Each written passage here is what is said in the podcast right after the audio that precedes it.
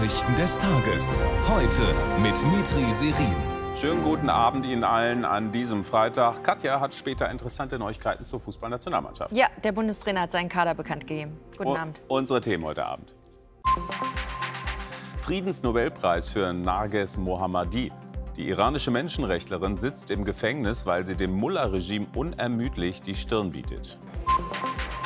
Einigung mit Haken. Die EU verständigt sich auf neue Asylregeln, nur Polen und Ungarn sträuben sich weiter. Die Rückkehr des Mats Hummels. Nach zwei Jahren ist der 34-Jährige zurück in der Nationalelf und soll als Anführer für neuen Schwung sorgen.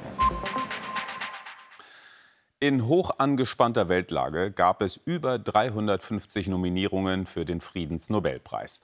Hoch gewettet wurde auf Volodymyr Zelensky, aber die wohl wichtigste politische Ehrung der Welt geht an die iranische Frauenrechtlerin Narges Mohammadi.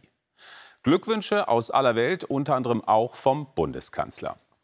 Seit Jahrzehnten kämpft die 51-Jährige für die Rechte der Frauen in Iran. Ein Dorn im Auge des Mullah-Regimes, das die studierte Ingenieurin immer wieder inhaftieren ließ und sie derzeit in diesem Gefängnis festhalten lässt.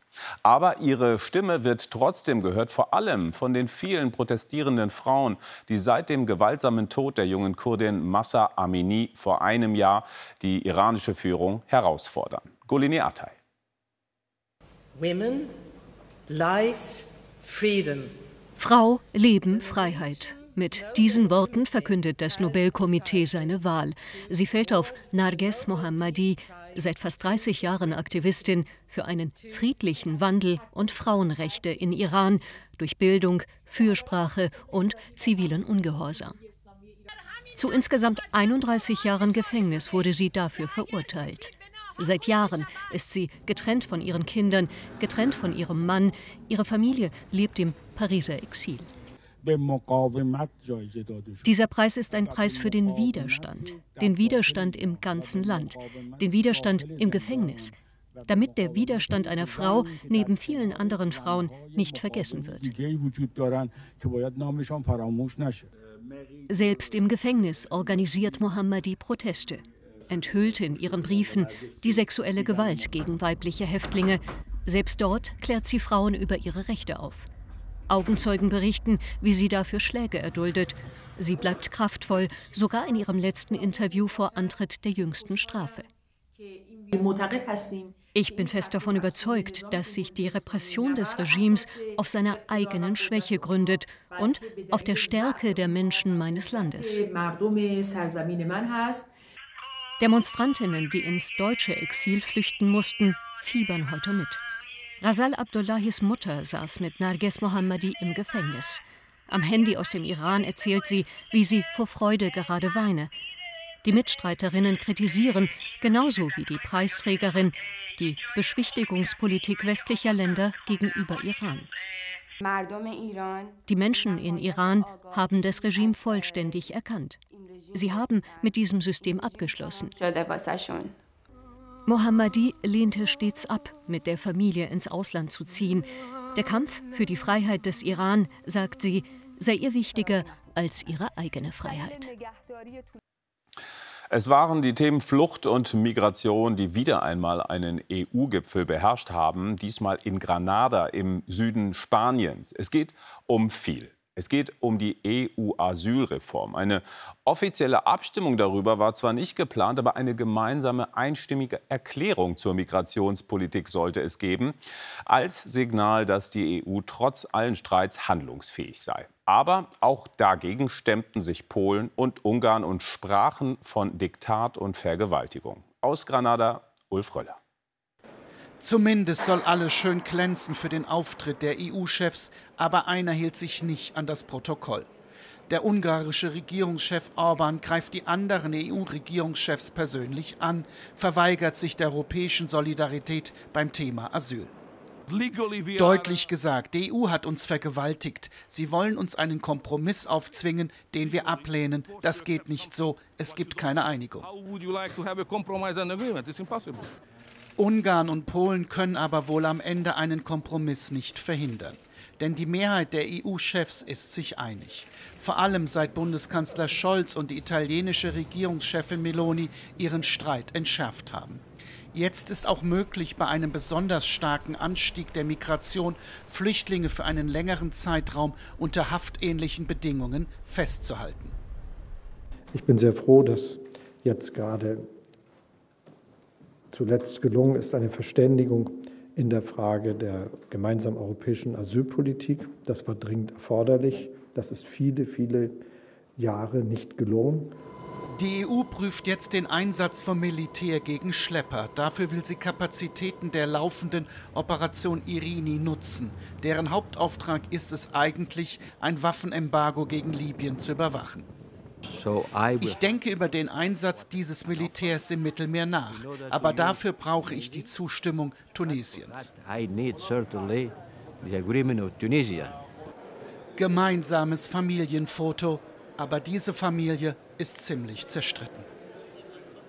Und Ulf Röller hat den Gipfel in Granada beobachtet. Ulf, Ungarn und Polen mauern in der Asylfrage. Es herrscht Uneinigkeit darüber, wie es weitergeht. Warum gibt es diese Verwirrung?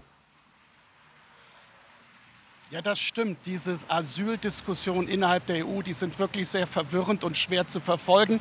Das Grundproblem ist, dass es eben diese zwei Länder gibt, Polen und Ungarn, die in Totalopposition sind, die ganz klar sagen, egal wie dieser Kompromiss aussieht, sie werden nicht mitmachen, sie werden keine Flüchtlinge aufnehmen und sie werden auch keine Strafen zahlen, weil sie keine Flüchtlinge aufnehmen. Und natürlich kann dieser Kompromiss aber nur funktionieren, wenn alle mitmachen in Europa, wenn alle solidarisch sind. Und deshalb hat der der Bundeskanzler heute sehr deutlich auch Ungarn kritisiert. Es hat ja hat gesagt, es kann ja nicht sein, dass man nicht mitmacht und dann uns die Flüchtlinge aus Ungarn schickt. Also da gibt es richtig Knatsch. Das große Problem ist, keiner weiß, wie man Ungarn und Polen dazu bringen soll, die Blockade aufzuheben. Und deshalb besteht diese große Verwirrung. Danke für die Einordnung nach Granada, Ulf Röller. Die deutsche Außenministerin Annalena Baerbock, die war heute auf der Westbalkan-Konferenz in Albanien. Eigentlich geht es dort darum, die Länder des westlichen Balkans an die EU heranzuführen. Aber auch heute hieß es wieder Krisendiplomatie, denn die Spannungen zwischen Serbien und dem Kosovo spitzen sich zu. Zuletzt hieß es sogar, Serbien habe Truppen an der Grenze zusammengezogen. Andreas Kühners mit mehr. Das gibt Ärger, dass die Gastgeber ganz selbstverständlich die blau-goldene Fahne des Kosovo zu all den anderen ins Bild stellen, ist für Serbien ein Skandal. Eine Stunde hat die deutsche Ministerin Baerbock auf den serbischen Minister Dacic eingeredet. Erfolglos. Dacic bleibt sitzen, solange die Kosovo-Fahne steht. Westbalkan-Treffen, Tirana, Gruppenbild, 20 Staaten minus Serbien. 24 Jahre lang hat der Westen, hat die KFOR-Friedenstruppe den Serbien-Kosovo-Konflikt eingedämmt. Nun bricht er wieder auf. Die Lage ist so angespannt wie schon länger nicht mehr. Deshalb hat die NATO KFOR verstärkt.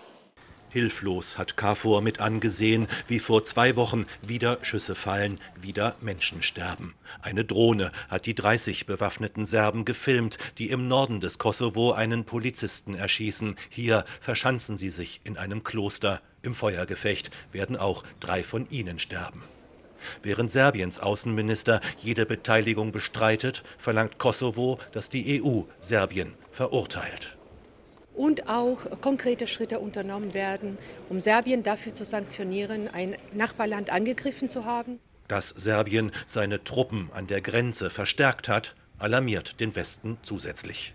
Eigentlich sollen diese Gipfeltreffen, der sogenannte Berliner Prozess, die Staaten des westlichen Balkans näher an und irgendwann in die EU führen.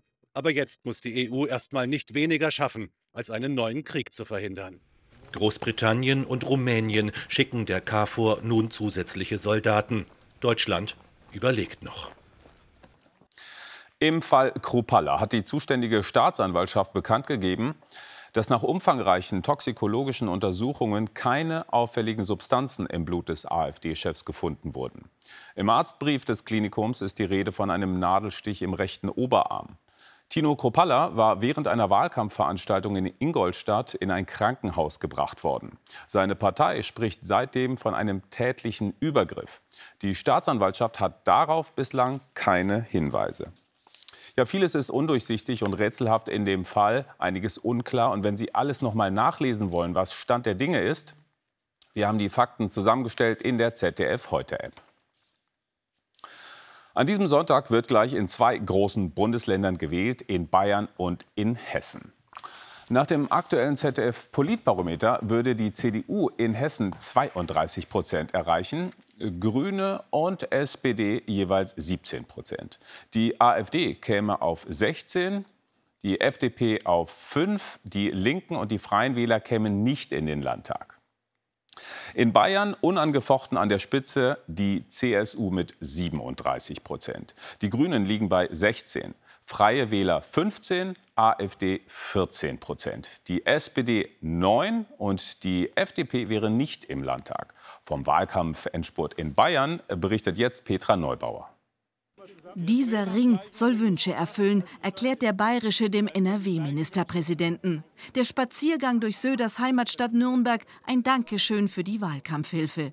Wünschen dürfte sich Söder noch mehr Rückenwind für seine CSU, die weit entfernt ist von der Stärke früherer Jahre. Es geht nicht um einen Schönheitspreis jetzt, es geht um einen stabilen Rapierungsauftrag für die CSU und auch für den Ministerpräsidenten. Das deutet sich jedenfalls in allen Umfragen und an der Stimmung der Bevölkerung wieder.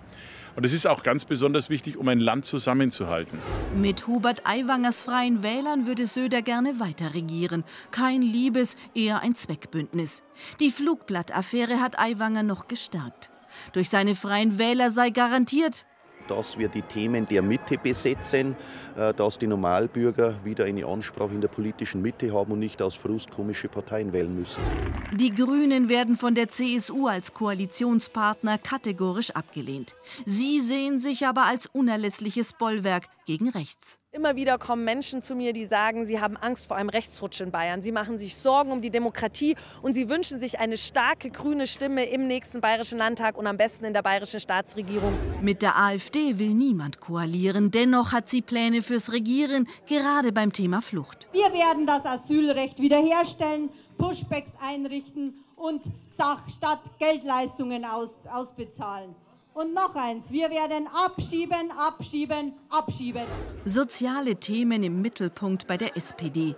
Die Partei im Umfragetief hofft auf einen Stimmenzuwachs im letzten Moment. Weil es wichtig wäre für die Menschen in Bayern, dass da jemand da ist, der sich für Mieterinnen und Mieter einsetzt, für bezahlbare Wohnungen, für gute Kitas, die kostenfrei sind, ähm, für die älteren Menschen. Die FDP muss zittern und bietet alles auf, um noch Boden gut zu machen. Es braucht eine FDP im Bayerischen Landtag als eine starke Stimme für die Bürgerrechte, eine starke Stimme für die Marktwirtschaft, eine Stimme für die individuelle Freiheit. Und das würde ohne die FDP fehlen. Rund 9,4 Millionen Menschen sind in Bayern stimmberechtigt. Bis Sonntag 18 Uhr haben sie die Wahl. Jetzt zum Krieg in der Ukraine. Die UNO will Ermittler in das Dorf Rossa schicken. Dort waren gestern etwa 50 Menschen getötet worden. Zurzeit deute alles auf einen russischen Raketenangriff hin, sagte ein UNO-Sprecher. Auch heute gab es wieder Luftangriffe. In Kharkiv haben Raketen ein Wohngebiet getroffen. Ein zehn Jahre altes Kind und seine Großmutter wurden tot aus den Trümmern geborgen. Nach ukrainischen Angaben gab es außerdem 30 Verletzte. Eine andere permanente Gefahr für die Menschen in der Ukraine sind die Minen. Das Innenministerium schätzt, 30 Prozent des ukrainischen Staatsgebietes müsse entmint werden. Extrem gefährliche Arbeit für die Räumungsdienste, die sich meine Kollegin Anne Brühl anschauen konnte. Stopp, Minen, warnt das Schild am Fahrzeug. Wir sind unterwegs mit einer Spezialeinheit des staatlichen Rettungsdienstes der Ukraine. Schutzweste Helm, ohne die geht es für die Männer nicht. Die Russen haben hier Antipersonenminen abgeworfen. Bis wir das nicht gemacht haben, bleiben Leute von der Zivilisation abgeschnitten.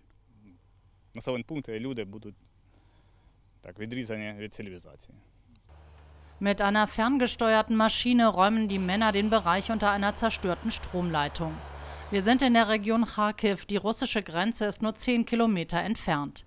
Ein halbes Jahr lang hatten die Russen das Gebiet besetzt. Erst langsam trauen sich die Bewohner zurück ins Dorf. Wir hatten Angst, weil viele Menschen durch Minen betroffen sind, ums Leben gekommen sind. Unser Nachbar in der anderen Straße hat sein Bein verloren. Wir konnten nicht früher kommen. Geschätzt müssen 30 Prozent des ukrainischen Staatsgebiets entmint werden. Es ist eine Mammutaufgabe, selbst in diesem Dorf, in dem es nur ein paar hundert kleine Häuser gibt. Es wird Jahre dauern, um diese Siedlung zu entminen. Jahre. Das war ein Kampfgebiet und Gott weiß, was sich hier alles befindet.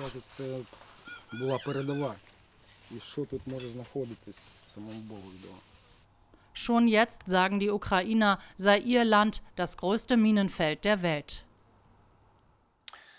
Sie kommen in Gruppen, stehlen, was zu greifen ist und schrecken auch vor der Anwendung von Gewalt nicht zurück. Geschäfte in den USA erleben ein noch nie dagewesenes Niveau an Bandendiebstählen.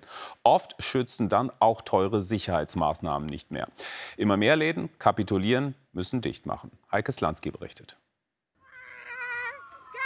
Diese Bilder von hemmungslosen Raubzügen sind aus Philadelphia. Ganze Horden von teils noch nicht einmal vermummten stürmen zahlreiche Konsumtempel. Die Polizei ist zur Stelle, kann jedoch nur einen kleinen Teil der Verbrecher schnappen. Das ist kein Ladendiebstahl, sondern Plünderung, Aufruhr. Teils am helllichten Tag im ganzen Land diese Vorfälle. Diebstahl in Gruppen, brutale Zerstörung. Häufig wird die Beute anschließend im Internet verscherbelt. Die Täter scheuen vor keinem Produkt zurück. Sogar ein Nagelstudio zertrümmert, die Eigentümerin verzweifelt. Ich arbeite Tag und Nacht, sechs, sieben Tage die Woche, habe mir das hier alles mühsam aufgebaut und dann passiert das hier. This is what happened. Immer mehr Händler geben auf. Die landesweit erfolgreiche Ladenkette namens Target hat bereits neun Filialen geschlossen. Viele Produkte, ob Zahnpasta oder Rasierschaum, weggeschlossen in Vitrinen. In Oakland nahe San Francisco protestieren Geschäftsleute, fühlen sich vom Staat im Stich gelassen. Wenn die Verbrecher nach der Festnahme wieder auf freiem Fuß sind, führt das nicht zu mehr Sicherheit. Kollektive Plünderungen, unzureichende Sicherheitsvorkehrungen, eine zunehmende Verrohung, die immer mehr US-Bürger verunsichert. Jetzt zum Sport und zur ersten offiziellen Amtshandlung des neuen Fußball-Bundestrainers, Katja. Ja, es wurde der Kader für die kommende Länderspielreise in den USA gesucht und Julia Nagelsmann hat nominiert. Drei Neulinge sitzen am Montag im Flieger und Mats Hummels ist nach zweijähriger Zwangspause zurück in der Nationalelf. Mats Hummels, Dortmunds Abwehrchef, soll die Defensive der DFB 11 wieder stabilisieren. Bundestrainer Nagelsmann sieht ihn auch in der Führungsrolle.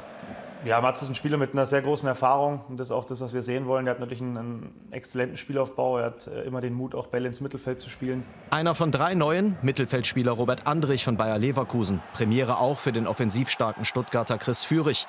Überraschend die Nominierung des kopfballstarken Stürmers Kevin Behrens von Union Berlin. Wir müssen versuchen, durch eine Art und Weise, durch, ein, durch eine Art und Weise, wie wir spielen wollen, ähm, durch einen aktiven Fußball eine Stimmung innerhalb der Mannschaft zu erzeugen, die ja, jeden mit Gier und Lust auch äh, bei der Nationalmannschaft spielen lässt. Auch dabei Thomas Müller, einer von fünf vom FC Bayern, der nicht nur für gute Stimmung sorgen soll.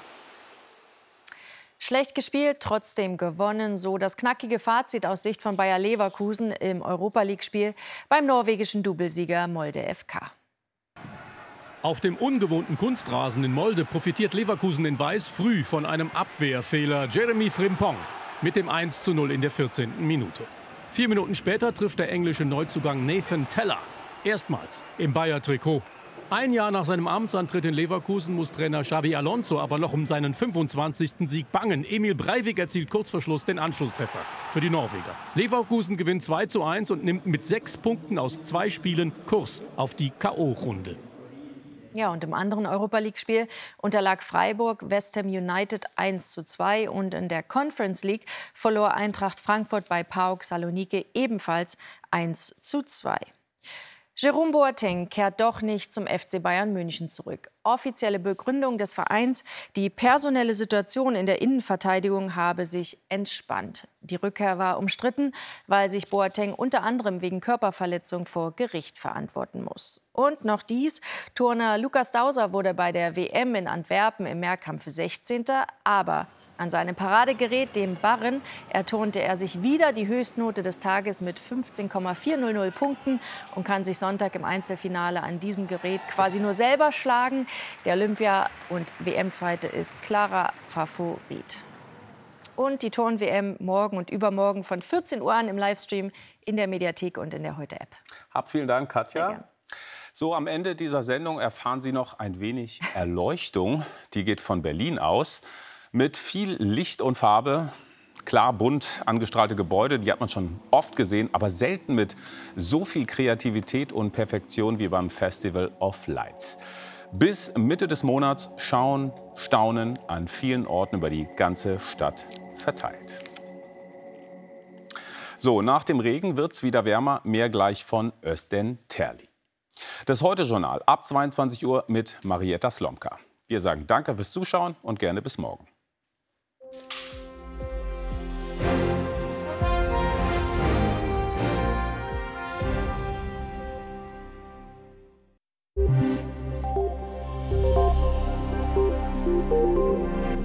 guten Abend und herzlich willkommen zum Wetter. Unser Satellitenfilm von heute zeigt Nebel. Schauen Sie hier. Und der verschwand im Tagesverlauf. Man sieht ganz gut, wie er sich allmählich auflöst. Aber es gibt auch viele Wolken zu sehen im Norden. Und mit diesen Wolken gibt es in der kommenden Nacht auch Regen. Und dieser Regen driftet allmählich südwärts. Ganz im Süden merkt man nichts davon. Hier wieder in Gewässernähe Nebel. Teils klar, klart es auch verbreitet auf bei tiefsten Temperaturen im Süden bis 1 Grad. Hier also schon richtig kalt, 16 Grad im Nordwesten deutlich milder. Morgen driftet der Regen weiter südwärts und zum Abend erreicht er die Mitte. Vorher ist es hier aber noch trocken. Ganz im Süden viel Sonnenschein mit höchsten Werten bis 24 Grad im Südwesten. Hier schrammen wir also an einem Sommertag vorbei.